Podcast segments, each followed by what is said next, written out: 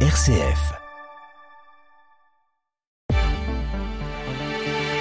Bonjour à toutes, bonjour à tous, très bon réveil. Merci de nous rejoindre pour votre journal local en Champagne en ce jeudi 16 février. Le groupe Kosegag d'Istanbul en Turquie vient d'investir plus de, 30, de 300 000 euros pardon, en rachetant la friche ex-Sargumine de Vitry-le-François afin d'y installer une nouvelle usine de production qui sera opérationnelle en juillet prochain et prévoit dans les années à venir un atelier de recherche et de développement. Le françois l'association Arc-en-Ciel Vitria vient d'inaugurer son nouveau local dans le quartier des Bords de Marne, découverte. Et enfin, la météo près de chez vous, un temps plus nuageux par rapport à ce début de semaine, avec le retour de la pluie en fin de journée. RCF Cœur de Champagne, le journal Christopher Fausten. Mais avant de développer ces titres, plusieurs rassemblements sont programmés dans la région ce jeudi à l'occasion de la cinquième journée de mobilisation contre la réforme des retraites dans la Marne. Le rendez-vous est prévu à 10h du côté de Reims devant la maison des syndicats, même heure à Châlons-Champagne devant la maison des syndicats place de Verdun, même heure du côté d'Épernay place Carnot, à 11h du côté de Vitry-le-François rue du Pont, à 15h du côté de Montmirail devant chez Axon Cable. Et contrairement aux semaines précédentes, il n'y aura pas de manifestation du côté de Cézanne, mais les syndicats appellent à se rendre du côté d'Épernay. Dans le nord de la Haute-Marne, le rassemblement est prévu à 17h du côté de Saint-Dizier, place de la mairie, et du côté de l'Aube, le rendez-vous est prévu à 14h à Romilly-sur-Seine.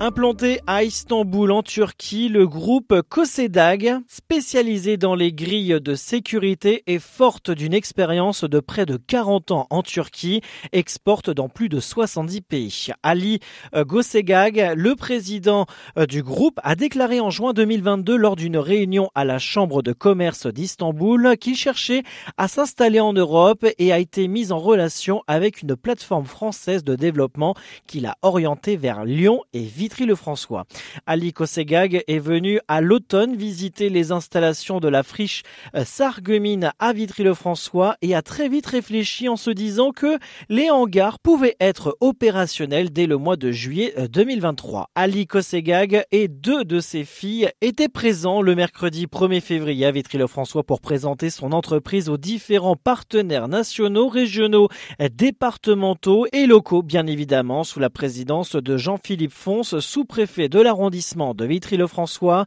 Aliko Segag, avec son traducteur, nous précise son choix pour Vitry-le-François. Tout d'abord, on a choisi la France. C'était le choix, il y avait plusieurs choix, on a choisi la France. Après, on a tranché à Vitry pour être plus proche de nos clients. Aliko Segag décrit le projet qu'il va mettre en place à Vitry-le-François. Nous allons installer une usine de production de clôture à Vitry-le-François. Le projet est de fabriquer des portillons, des, poteaux et des panneaux de clôture pour pouvoir le proposer, exporter dans plein de pays, dans le monde entier. Ali Kosegag a déclaré vouloir s'installer à Vitry-le-François lors de la réception.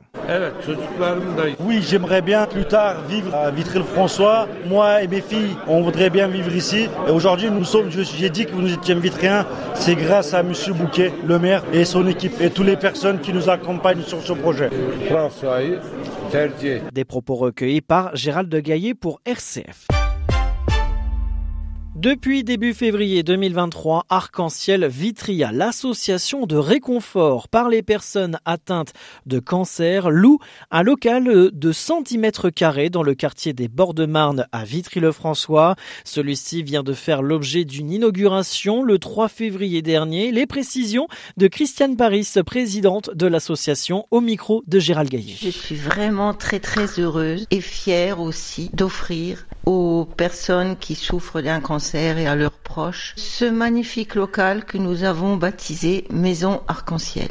Arc-en-Ciel parce qu'elle porte les couleurs de l'arc-en-ciel, chaque ruban identifiant un type de cancer. Donc vraiment c'était une magnifique soirée avec beaucoup de personnes présentes, les adhérents évidemment et aussi tous ceux qui nous ont aidés, les chefs d'entreprise, les commerçants, les particuliers, tous ceux qui nous ont aidés à arriver ben, justement au terme de ce projet que je tiens depuis quand même 5 ans. Je sais qu'il fait 110 euh, mètres carrés. Il compte quatre belles pièces. Déjà une, entrée, une kitchenette. Ensuite, une salle euh, que euh, l'on dédie aux soins de coiffure et d'esthétique qui s'appelle Salon de beauté Ensuite, une grande salle polyvalente où on peut faire de l'activité physique comme de la gymnastique et où on peut se réunir à 40 personnes. Ensuite, un vaste bureau qui est bureau non seulement, mais aussi euh, salle d'activité euh, manuelle, atelier déco. Et puis un espace d'accueil à l'entrée qui est vitré, qui est très très très bien.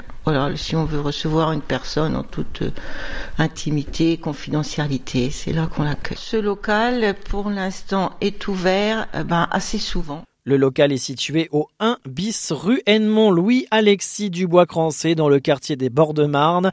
L'association Arc-en-Ciel Vitria a réuni ses 32 adhérents pour son assemblée générale le 10 février dernier dans son nouveau local.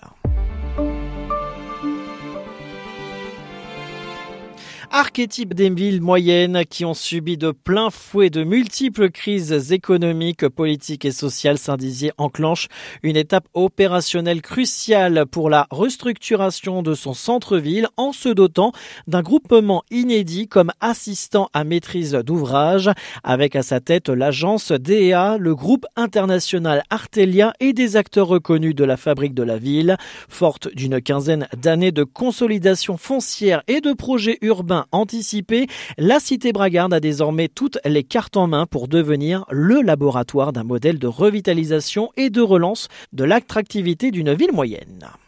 Diocèse, ce samedi, durant la célébration de 18h en l'église Saint-Charles de Foucault de Vitry-le-François, les couples sont invités à fêter et à célébrer leur amour dans le cadre de la Saint-Valentin qui a eu lieu avant-hier. Pendant cette messe un peu particulière, les couples mariés seront invités à renouveler le oui de leur mariage et les fiancés appelés à se marier cette année recevront la bénédiction du prêtre. La messe se terminera par le pot de la Saint-Valentin. Pour plus de renseignements, vous pouvez contacter Muriel et Arnaud au 06 38 19 51 07. Agenda ce soir 18h30, les médiatrices des musées de Châlons-Champagne proposeront une initiation à l'enluminure en lien avec les manuscrits prêtés par le réseau des médiathèques dans le cadre de l'exposition du Silex à la Topka 5000 ans d'art et d'histoire en Champagne. Ce rendez-vous à destination des adultes permet de prendre du temps pour soi, pour redécouvrir une œuvre et expérimenter une technique artistique en lien avec elle. Sur réservation au 03 26 69 38 53 ou par mail à musée.pédago.chalonchampagne.fr. Tout de suite, la météo. Un temps calme ce matin, mais qui va se couvrir au fil des heures avec un ciel bien nuageux en seconde partie de journée avec le retour de la pluie en fin de journée. Pour les températures, elles sont comprises ce matin entre 4 et 5 degrés. Pour cet après-midi, nous aurons 9 degrés du côté de Sainte-Menou, d'Épernay, Châlons-Champagne, Suip et Cézanne, 10 degrés à Somsou, Fer-Champenoise, Saint-Dizier, Arcis-sur-Aube et Reims. Fin de cette édition, mais la matinale RCF continue jusqu'à 9h avec Pierre Quant à moi, je vous souhaite une excellente journée, un très bon réveil à ne pas manquer à 11h30 Médine Marne présenté par Jérôme Gorgeau et à 11h45 Episcorama avec monseigneur François Touvet, évêque de Chalon au micro de Florent Masson. D'ici là, très bonne journée.